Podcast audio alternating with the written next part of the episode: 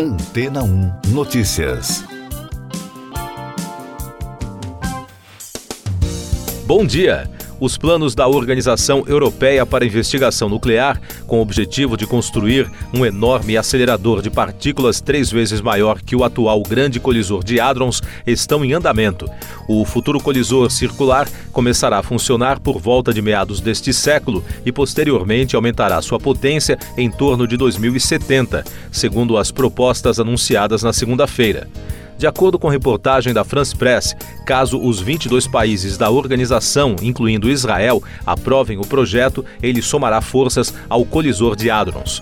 O objetivo de ambos os projetos é aprofundar os estudos sobre as colisões de partículas lançadas dentro de um anel quase à velocidade da luz. Através destes experimentos, é possível descobrir a verdadeira natureza dos elementos.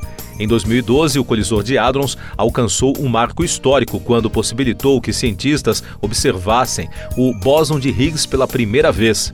Este equipamento, que custou 5 bilhões e 600 milhões de dólares e foi inaugurado em 2008, completará seu ciclo por volta de 2040. Logo, um colisor mais potente permitiria que cientistas ultrapassassem ainda mais os limites da física. Com ele, pesquisadores esperam poder confirmar a existência de mais partículas até então vistas apenas em teorias.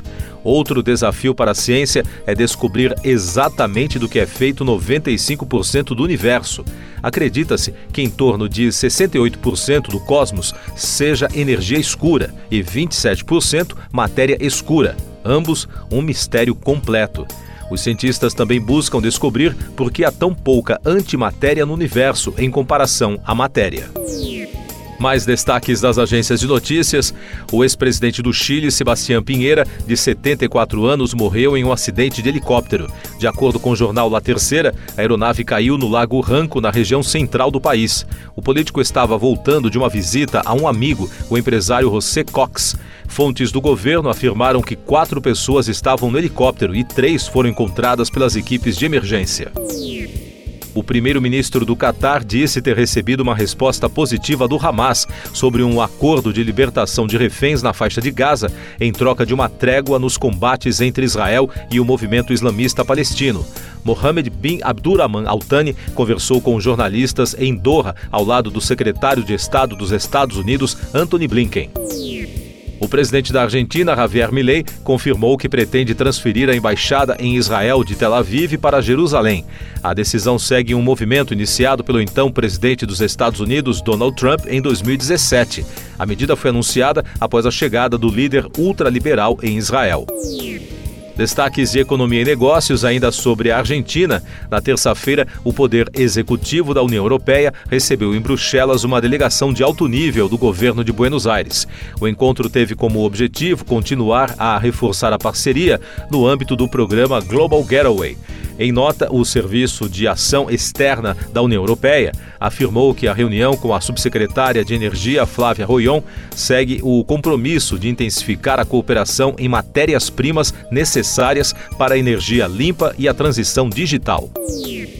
Autoridades do Departamento do Tesouro dos Estados Unidos reafirmaram que o país busca uma relação econômica saudável com a China.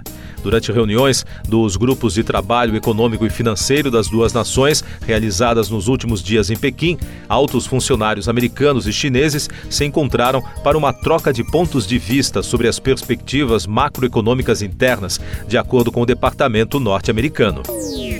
Eu sou João Carlos Santana e você está ouvindo o podcast Antena 1 Notícias, agora com informações de Nova York da Rádio Fox News. O Tribunal de Apelações dos Estados Unidos para o Distrito de Colômbia considerou que Donald Trump, como ex-presidente, não está imune a processos e pode ser julgado sob a acusação de tentar invalidar as eleições de 2020. A defesa do político alegou que Trump estaria imune de responsabilidade criminal pelas ações que tomou como presidente. Outro destaque da Fox e também do jornal The New York Times: mais de um quinto dos reféns que estariam na faixa de Gaza estão mortos. Isso é o que concluiu um relatório confidencial a que o jornal norte-americano teve acesso. Segundo o documento, dos 136 capturados restantes, 32 não teriam sobrevivido. O grupo foi capturado no ataque de 7 de outubro do grupo extremista Hamas. E os destaques da LBC Radio de Londres. Os príncipes William e Harry não deverão se encontrar depois que o Duque de Sussex voou para o Reino Unido para ver o seu pai, o rei Charles III, diagnosticado com câncer. Segundo a imprensa britânica, apesar do relacionamento conturbado com o monarca, o Duque resolveu deixar as diferenças de lado para ficar com o pai. Harry desembarcou na terça-feira no aeroporto de Heathrow, em Londres e um navio de carga de propriedade britânica foi atacado no Mar Vermelho em uma suposta nova ação dos rebeldes Houthis.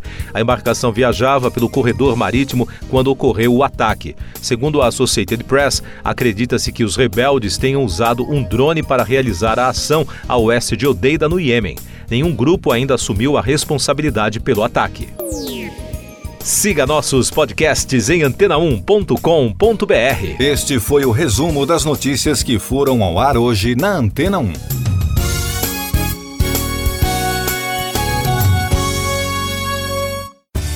Depois de tanto conteúdo legal, que tal se hidratar com água rocha branca? O consumo regular de água durante o dia traz benefícios para a saúde, como, por exemplo, manter a pele bonita e hidratada. Rocha Branca, da fonte direto para sua casa. Depois de tanto conteúdo legal, que tal se hidratar com água rocha branca? O consumo regular de água durante o dia traz benefícios para a saúde, como, por exemplo, manter a pele bonita e hidratada. Rocha Branca, da fonte direto para sua casa.